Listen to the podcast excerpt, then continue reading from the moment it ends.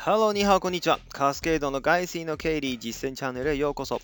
今日はですね、えー、プロジェクトは善か悪かということについてお話をしていきたいと思います。ね、プロジェクト。響きがいいですよね、とりあえず。えー、このチャンネルはですね、聞いてるだけで十分内容がわかるようになっておりますので、ながら運転、ながら通勤、ながら仕事しながら聞いていただければ嬉しいです。それでは、Here we go! 改めまして、カスケードと申します。え、日系企業、外資系企業合わせて20年、え、ファイナンス関係の仕事をしてまいりました。え、自己紹介はですね、また最後の方にしますので、えそれでは本題へ GO! はい、それでは本日の本題、プロジェクトですね。え、まあ、外資ではですね、よくプロジェクトというものが行われます。え、日本の企業と比べると多分件数はかなり多いんじゃないかなと思っています。で、まあ、どういうプロジェクトがよくあるかっていうとですね、えー、特にこれは経理にフォーカスした話ですけども、えー、私の方でいやよくあるのはやっぱワンデイクローズってやつですね。あの日本語で言うと1日でクロージングをすると、えー、月次決算を1日で終わらせるっていうようなプロジェクトですね。え、あとはやっぱりあのプロセスフローの改善とかですね。えー、要するに一つのこう例えば支払いを例にとってみると支払いを、申請者がリクエストを上げるかところから支払いが行われるところまでの一連のプロセスのうちにですね重複している作業何個あるのかとかですねその重複した作業をどうやってなくすのかとかそういうプロジェクトですね。えー、あとは頻繁に行われるのはシステムの変更、アップグレードといったもののプロジェクトですね。これ一つのシステムを変えると前後の左右のあの使っている ERP システム全部変わりますので、えー、そうすると結局全てのチームが巻き込まれるっていうようなプロジェクトですね。あとは、まあ、珍しいプロジェクトになるかもしれないですけれども、えー、いわゆるその、なんかオンブズマンとかですね、えー、例えば、その、従業員の好感度を上げるとかですね、えー、幸福度を上げるとか、そういうプロジェクトもございます。はい、この辺は人事主催が多いんですけど、実はあの、えー、経理内部でもよくやることがありますね。はいまあ、ワークバランスを良くしましょうとか、そういうプロジェクトもございます。はいでまあ、今よくあるプロジェクト申し上げたところで、えー、まあ、たまにしかないけども、実は結構いいんだよっていうプロジェクトもあります。はいまあ、この辺がですね、実は美味しいプロジェクトと、そのいわゆる美味しくないプロジェクトは何かって話になっていくんですけども、えー、まずまあ美味しい、美味しくないっていう基準に関してですね、ちょっとこれはかなり個人的な感覚になる、よるのでですね、えー、人によって違うと思います。えー、一番わかりやすいのは、金銭的に美味しいか美味しくないか。これが一つですね。まあ、あと人によっては、例えばプロジェクトのオーナーに、え、アサインされると、あその分、そのグローバルの露出が増えますのでね、自分の知名度が上がると。そうすると評価が上がってお給料がどんどん上がるっていうのも美味しいと思ってる方はいるかもしれません。えー、あとはまあプロジェクトによってはこうちょっとしたアワード、賞を出すっていうのもありますので、その辺も美味しいんじゃないかなというふうに考えられます。はい、で、まあ、まず美味しいプロジェクトから申し上げるとですね、私が今まで経験した中で、それはすごいなと思ったのが2つ。えー、1つがですね、えー、もう日本で上場しましょうっていうプロジェクトですね。上場プロジェクト。はい、これ、経理の人にとってはかなりもう一大イベントになりますのでね。えー、上場するってなると、まず、今までやってる会計の処理方法の見直しはもちろんのことですね。あとは SOX とか、いわゆる内部統制とかですね、そういうの入ってくるんで、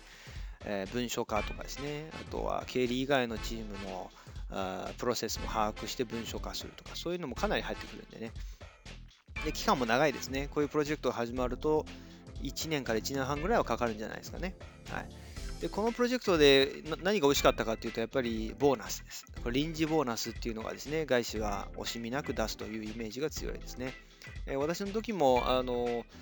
まあ、プロジェクト終わって、えー、ボーナス支給日までに在職しているっていう大前提の契約条件としてですね、えー、いわゆるそのオファーレター、通知ってやつですね、が来ました。金額はなんと前の年の年収の50%というような、結構破格な金額だと思うんですけどね、えー、を出してきました。で、まあ、そういったプロジェクトをですね、もちろんあの主要メンバーに選ばれたということではあるんですけど、えー、ただまあ、自分が全部やるわけではないので、えー、いろんなメンバーがいてですね、その人たち、他にも選ばれてるメンバーいますから、その人たちと協力しながら自分のところをこうちゃんとしていこうっていう感じなので、なんかものすごいこうハードかっていうと、まあ、もちろん業務量はその分増えはしますけど、えー、別にできなくはないっていうレベルですね。毎日徹夜する必要もないということでしたので。ちなみにそのプロジェクトの結果どうなったかというとですね、なんと上場はしないっていう最終結論になったっていう、えー、あのしないけども、えー、ビジネスごと他のところに売り渡すっていうですね、えー、なんじゃそりゃっていう結論なんですけど、えー、まあ、外資では実はよくありますね。上場するする詐欺ってやつで、上場しますって言って上場しないで終わらせて、えその間、いろんなあのメディアを通してアナウンスを出すんで、そうするとあ、じゃあそれ上場するんじゃなくてうちが買いたいですっていう人が現れるから、ちょっと値段が上場するよりも実は良くなるっていうようなケースですね。そういうのを狙ってわざとやってるっていうケースはあるんですけど、まあ、このケースで言うと、わざとあのやったかどうか分かりませんけども、結果的に上場できなかったにもかかわらず、その準備に入ったっていうことで、えー、最終的にボーナスを無事いただくことができましたということですね。だから決して失敗ではないっていうところですね。はいでまあ、上場しないから結局大したプレッシャーもないというかですね、ややってきたことはあの自分のところの管理体制良くなったねということで、えー、どっかに開示する必要もないということで、えー、何のリスクもない。仮に間違ってたとしてもですね。はい、ということで、まあ、そういったプロジェクトっていうのは非常にあのいいんじゃないかなと思います。まあ、あとはですね、えー、もう一つ美味しいプロジェクトっていうのは、まあ、例えば業務改善っていうのは大幅にやる場合、えー、これはどういうことかというと、シェアードサービスという概念が出てくるんですけども、えー、もういろんな煩雑な業務をですね、えー、自分たちでやらないでどっか外注出そうよというようなプロジェクトですね。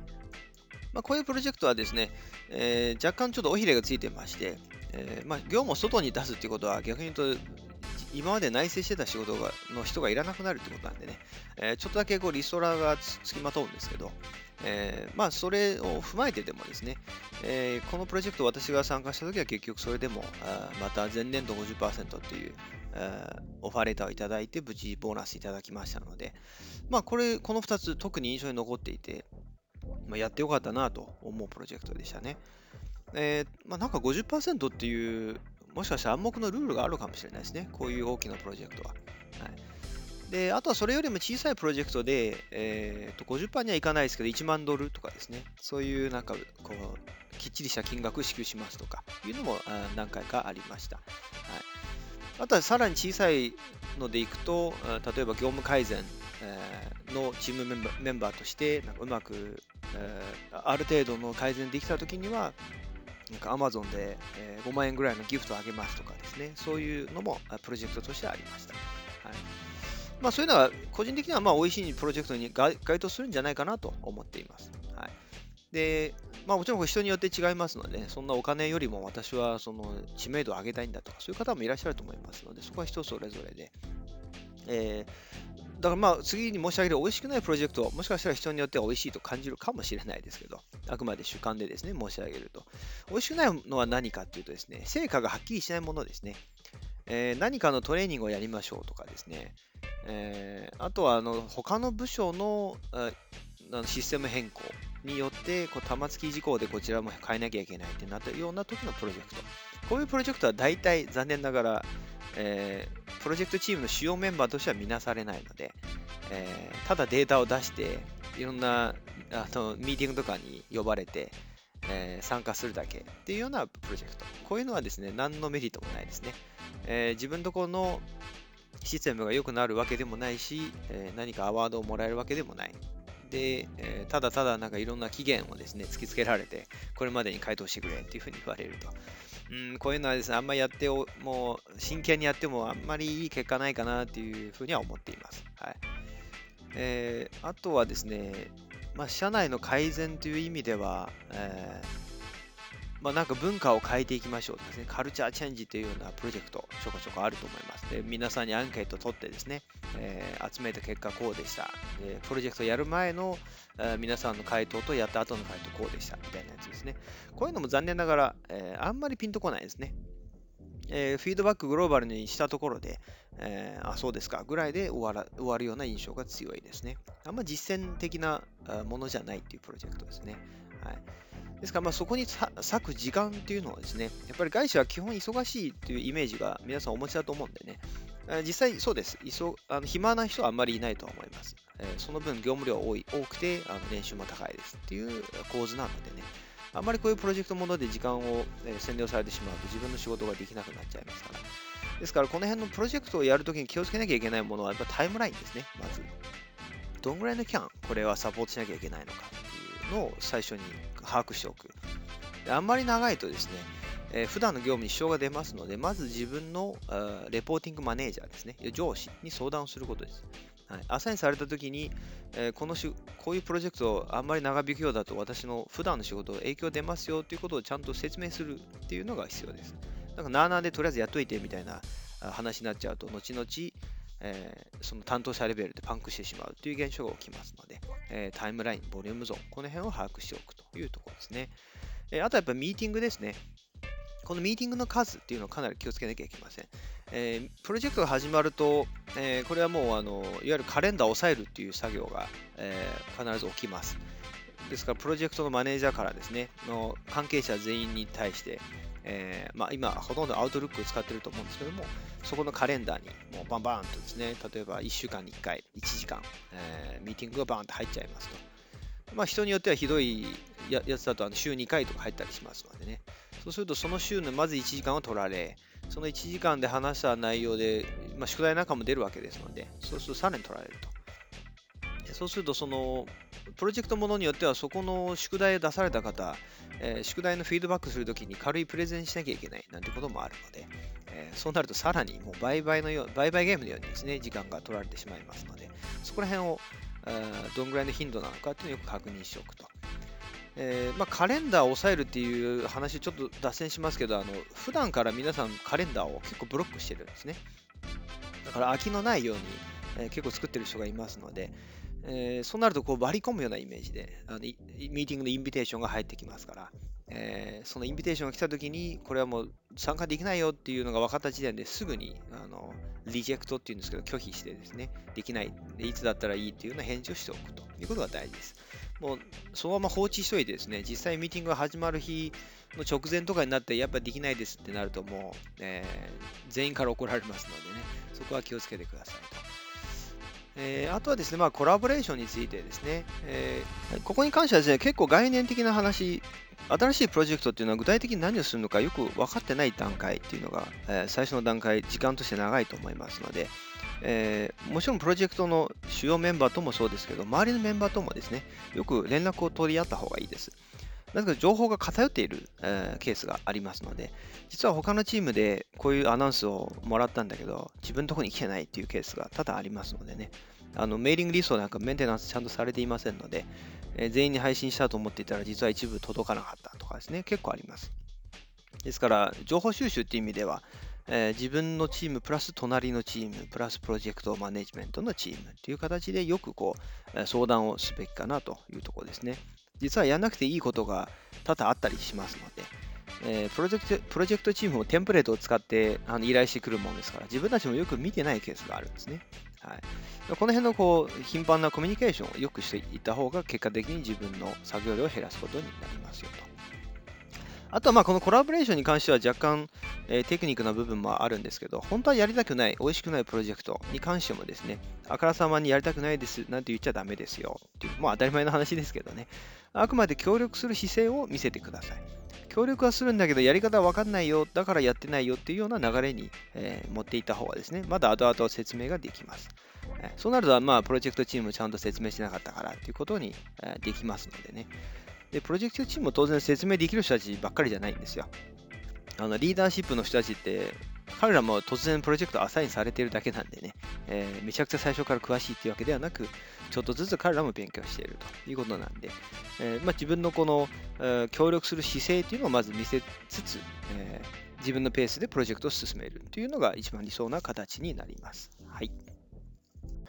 はい、それでは今日のまとめですね。えー、まず、プロジェクトの主催者ですね、オーナーっていうところに関しては、これ、レベルっていうのが皆さん違うので、その主催してる人のレベルがものを言いますよと。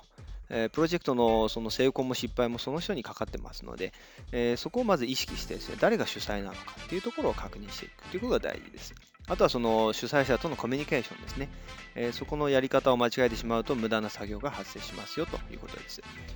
えー、あとはプロジェクトをですね、この失敗で終わるっていうプロジェクト、基本的には存在しないと考えてください。えー、まあ、グローバルでやるプロジェクトはですね、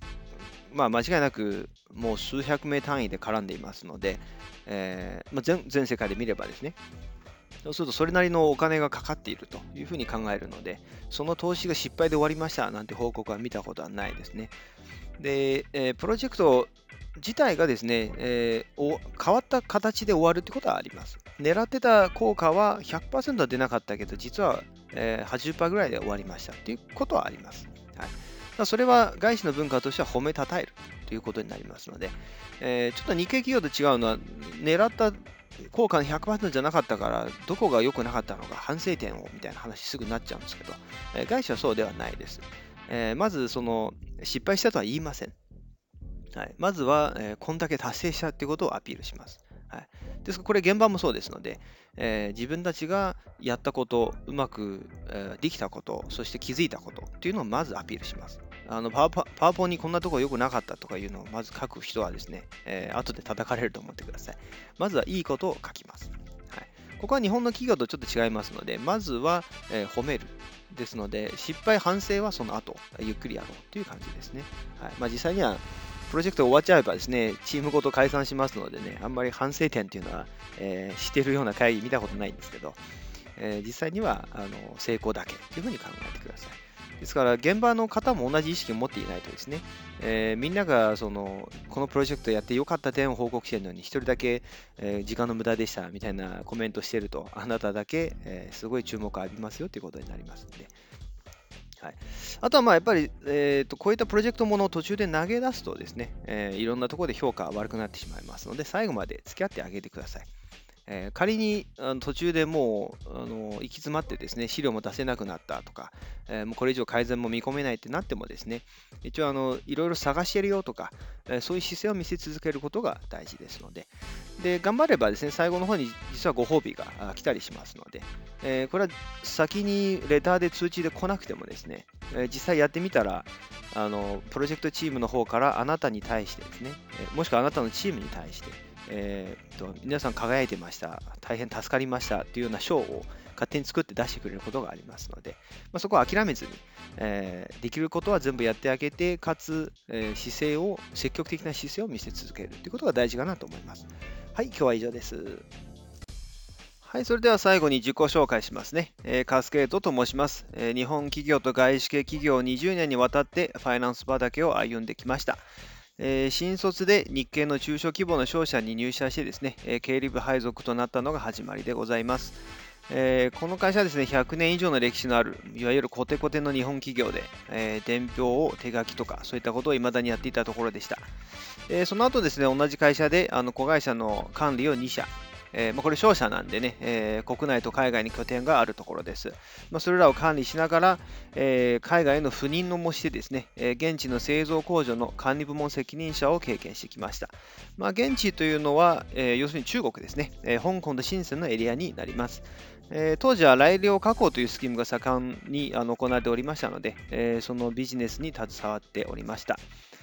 で、その後ですね、30歳を迎えるにあたって、将来をちょっと考えた結果ですね、えー、もっとこうチャレンジができる環境に行きたいと、えー、決心をして転職をしました。それが初めてのあの外資系企業に入ることとなる、えー、きっかけでございます。え、その経験を通じてですね、いわゆる外資系への転職、ノウハウを習得することができまして、え、その後は、え、2回転職しております。で、その都度、あの、マネージャー、もしくはコントローラーへとですね、プロモーションを重ねて年収アップにも成功しております。えー、現在は、あの外資系企業でですね、仕事をしたい方、もしくは、これから入りたい方、で今すでに入っている方でどうやってやってるのかわからないといった方へのコンサルティングも行っております。えー、ご興味ある方はですね、ぜひコメントください。ちなみに私のスペックなんですけども、あのかなり低いと思います。えー、実は未だにですね、簿記2級しか持っておりません。えー、 TOEIC に至ってはですね、大学の頃に取得した550点、これが最高スコアですね。えー、あとは人脈も残念ながらダメダメで、えー、全然ありませんでした。まあ、あまり人付き合いがいい方じゃなかったので、誰かの紹介でとか、つてで入社っていうようなできるほどの人脈は全くなくですね、えー、一から自分で探すという地道なスタイルでした。まあ、そんな私でもですね、30代のうちに年収2000万円を達成することができました。というのが、この外資系のすごいなと思うところでございます。まあ、そんな外資系の会社での日々の業務だとか、やり方とか、あるあるとか、あとはちょっとしたコツとかですね、そういったものを、えー、ゆるーく、まったりご紹介していきたいなと思ってますので、えー、ぜひチャンネル登録といいねをよろしくお願いします。それではまたお会いしましょう。See you soon!